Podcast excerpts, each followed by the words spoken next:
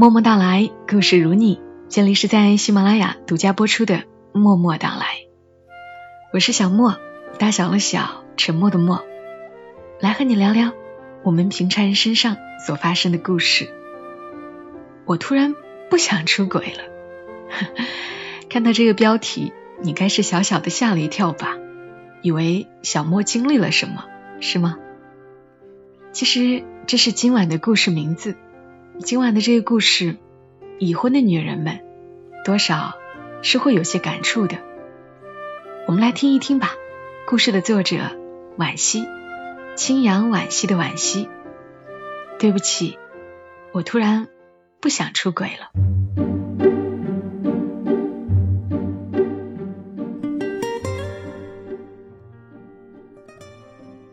和王翰的这场相见，蓄谋已久。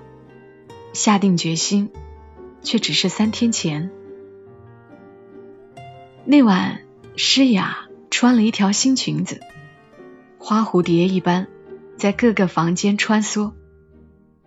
可老张一直低着头玩手机，对妻子的精心装扮视若无睹。最后，耐不住性子的诗雅开口问道：“老公，我这身新衣服怎么样？”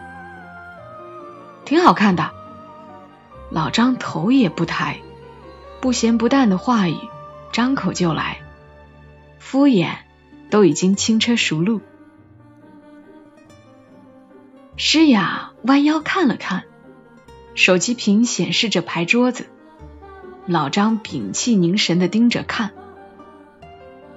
老张是被斗的地主，全身心都在战场上厮杀。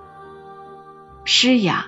怒火中烧，猛地劈手夺过了老张的手机，气冲冲关了游戏，又恶狠狠把他摔在沙发上。沙发是软的，手机摔不坏，可老张的心被摔疼了。他霍地站起来，怒目而视。诗雅先发制人，竹筒爆豆一般，噼里啪啦炸起来。整天就知道玩手机，你心里还有没有我？也是重复几百次的陈词滥调了。愤怒一旦失去新鲜感，威慑力也小了几分似的。所以老张不像新婚时那般诚惶诚恐的哄着他，反而毫不客气的拂袖而去。大门砰一声关上。诗雅顿时泄下气来，瘫坐在沙发上，一双失了神的眼睛四处张望。地板有点灰，茶几上乱七八糟的摆放着瓜子、糖果，晚饭的杯盘碗盏还没收拾，总之就是一地狼藉。这乱糟糟的屋子，跟他们的婚姻一样，鸡飞狗跳。七零八碎的，看着尽是苟且，完全没有了诗和远方。诗雅暗自接伤，忽然就想到了王翰。和许多婚后过得不太如意的女人一样，她开始思念自己的前任。王翰是诗雅的大学同学，两人在文学社相识。又都爱唐诗宋词，一来二去就熟了起来，颇有些高山流水遇知音的感觉。先是做朋友，不温不火的处了两年多，才在大三时牵手成功。那天王翰在女生宿舍楼下用蜡烛摆出一个心，捧着玫瑰高喊着：“诗雅，我爱你。”诗雅在欢呼声和起哄声中红着脸下楼，与王翰拥抱时，只觉得漫天星斗熠熠生辉。爱情来了，天地万物都闪着光。可一转眼就到了毕业。王翰说，父母已经为他安排好工作。他的语气云淡风轻。却对诗雅的去向只字不提。中文系出身的姑娘诗雅，长了一颗林黛玉似的七窍玲珑心。于是，她给王翰发了一句话：“努力加餐，勿念妾；井水汤汤，与君长绝。”是卓文君给司马相如的诀别诗。王翰一看就懂，于是便自在挥挥手，不带走一片云彩。诗雅回了乡，拼了两年才考进一个事业单位，又在同事的张罗下结识老张。老张其实并不老，大诗雅两岁而已。他工科出身，做通信技术，话很少，是个典型的技术宅男。追诗雅时，老张每天接送诗雅上下班，刮风下雨从不间断。诗雅爱睡懒觉，急匆匆上了车，却见车里放着保温桶，桶里装着小米粥。她慢慢喝着，车子穿过一个个红绿灯，老张微笑着看她，依然不说什么。有一次，诗雅痛经，请了假在家休息，老张丢开工作来探望，搓着手。满脸通红，诗雅以为他只会憋出一句“多喝热水”，不料老张吭哧半天说道：“我听说生个孩子就不痛了，不如我们生个孩子。”诗雅抬起头，回答同样的出人意料，他说。好，这就算求婚了。没有戒指，没有玫瑰，甚至没有一句“我爱你”。日子一天天重复着，三百六十五天过得几乎一模一样。可孩子还没生出来，另一种疼痛又开始了，像是一秒钟都无法再忍受。诗雅拿出了手机。打开微信，找到王翰，输入一句话：“那我们见见吧。”半年前，诗雅被室友拉进一个校友群，一进去就看到王翰的名字赫然在列。他和从前一样，妙语连珠，把气氛带动得异常活跃。一分钟后，好友申请就过来了。附带信息里有王翰一贯的风格。他说：“今宵仅把银灯照，犹恐相逢是梦中。”诗雅正半躺着泡脚，一旁的老张抱着笔记本电脑查资料。他把湿淋淋的脚伸出来踢向老张，老张没说什么，只是顺手捞过他的脚来擦干。开始了不紧不慢的按摩。诗雅想说点什么，却找不到那个什么。老张也没意识到他的微妙心理。他犹豫挣扎了一分钟，最终还是点了通过，把王翰加为了好友。诗雅觉得自己的婚姻很寂寞，所有人都看到老张把她捧在手心。可他总觉得缺了点什么。王翰重新出现后，他才恍然大悟，瞬间明了自己的期盼，但这无法宣之于口，说出来了就是不知足、不珍惜。因为许多人眼中的婚姻和爱情不是一回事儿，过日子和风花雪月是扯不上半毛钱关系的。可他偏偏是个贪心的人，有了做出来的爱，还渴望谈出来的情。老张一小时后就回了家，默默的拖着地洗着碗，像是一种无声的道歉。诗雅站在他身后，低声说：“我想出去一趟，散散心。”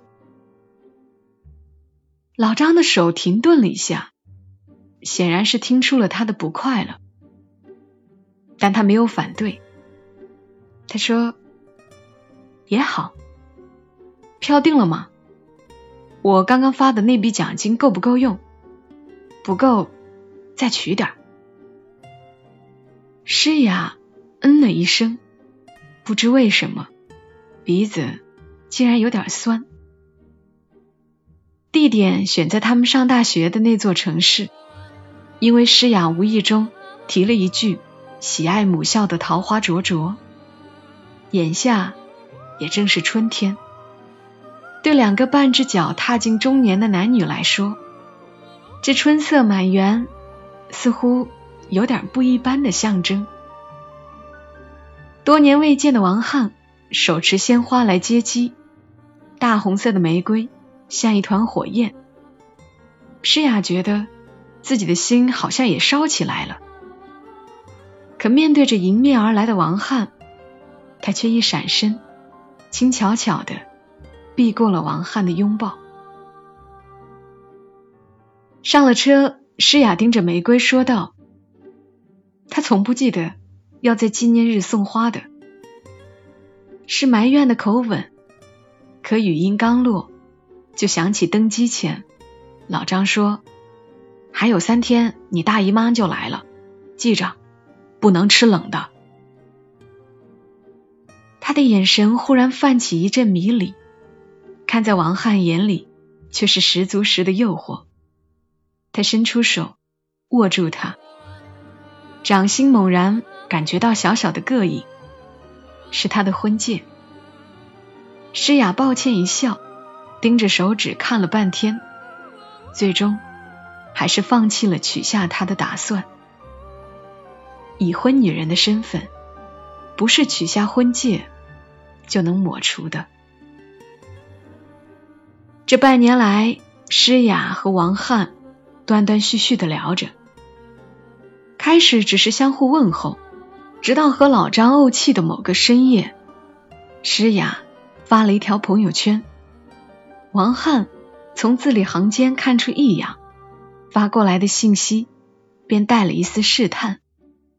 那句“衣不如新，人不如故”，像是往平静的湖水里扔下一粒小石子，心就起了波澜。诗雅在那天的梦里，又看见大学时的烛光与玫瑰，醒来。只见老张在厨房里熬着白粥，吃到嘴里淡极了，多像眼前的一切啊！逃离的心思瞬间就起来了。是谁说的？一辈子太长，要和有趣的人在一起。那会儿便想再见王翰一次，可诗雅不敢往出轨两个字去想。那代表着禁忌与不忠，他的潜意识里始终是要清清白白、从一而终的。直到这一刻，酒店前台登记的王翰对服务员说：“一间大床房，谢谢。”诗雅顿时起了做贼心虚的胆怯，风衣拉起了领子，还得谨慎的四处张望。一颗心开始砰砰直跳。据说，男人出轨一般是为了性，女人出轨却是为了爱。诗雅扪心自问着，但不觉得自己是缺爱的女人，也没发现对王翰的旧情足以燃烧了余生。可是问题出在哪儿？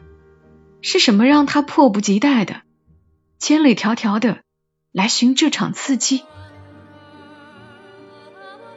诗雅在内衣扣子被解开第一颗时，猛地挡住了王翰进攻的手。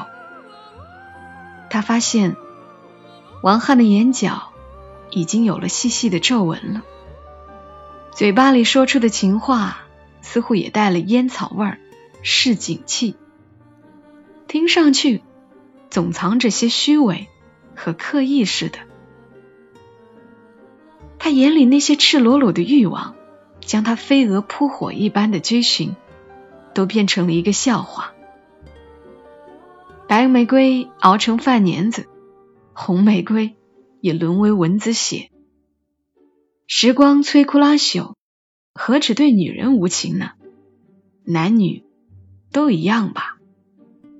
诗雅期待的爱情开始幻灭，眼前只在各自婚姻里失落的男女，而那份旧情，则因为欲望的掺杂，显出了痕迹斑驳。不忍直视的苍凉模样，猛然觉得与前任上床是在亵渎回忆，也辜负婚姻。诗雅拉过被子盖上，然后问王翰：“假如我们当年在一起，是不是就一定会活成神仙眷侣？”不见得吧。王翰点燃一支烟，唇边。浮起的一丝笑意，却不太真实。他说：“我的老婆也不吃我这一套啊。她喜欢细致体贴、忠厚老实的男人。”诗雅哑然失笑。原来他与另一个女人相互羡慕，而不知身在福中。女人的一生里，大概也会遇见两个男人。但也许，无论嫁给谁，都有幸运与不幸相交织，不甘与挣扎相交替。红玫瑰与白玫瑰情节，并不是男人的专利。落到了柴米油盐里的饮食男女，怎还能奢望十全十美、事事顺逆？婚后的日子。本就是作家不忍落寞的一笔，是王子与公主彻底谢幕后的不可说、不能说。对不起啊，诗雅开始穿衣服，她对初恋微微一笑。我忽然不想出轨了，因为出轨解决不了问题。看见王翰露出失望的表情，他忽然无比想念老张。那个从来不会夜不归宿、流连花丛的男人，从没说过一句爱，却时时处处都在言爱。似乎活了三十多年，才明白什么是婚姻。荒唐的是，道理是从出轨里来的。也许正如苦过方知甜，走到了围城边缘，回头一望，却见城内花木繁盛。风景正好，忽然就不想走，也走不了了。诗雅迅速收拾好了行李，跟王翰道过别，便打了车，飞快向机场驶去。他想要赶上最后一班飞机，马不停蹄的回到老张身边去。与其寻寻觅觅和不同的人谈恋爱，不如守着一个人。在柴米油盐的平淡里寻找风花雪月，婚姻里的新鲜感，正是一次次发现对方、爱上对方。这是婚姻最艰难的突破，但也是它最伟大的价值。要不，怎么说一生一世不离不弃呢？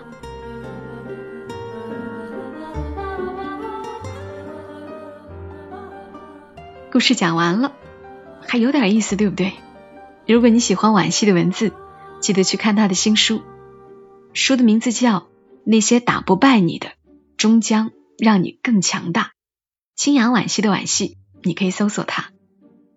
婚姻啊，真是闲的日子呢，想要寻觅点激情；忙的日子又想要逃离。舒心的、爱意深深的日子。还真不那么多，但不知道你们是否还记得，小莫曾经讲过林语堂先生的故事。和在一起的人慢慢相爱，不论是女人还是男人，既然选择了一个人，哪怕对方有些不如意，不是你年少时的梦中情人，或者不是你年少时的白马王子。也试着好好去经营一下，也许在你用心发现下，你会一次次的爱上对方。总还是要给彼此一些时间，一些机会。好了，愿你选择的人都能成为对的人。今晚的故事就陪伴你到这儿。更多节目信息，欢迎你来关注“默默到来”的公众号，“默默到来”的全拼再加一横。祝你好眠，小莫在长沙跟你说晚安。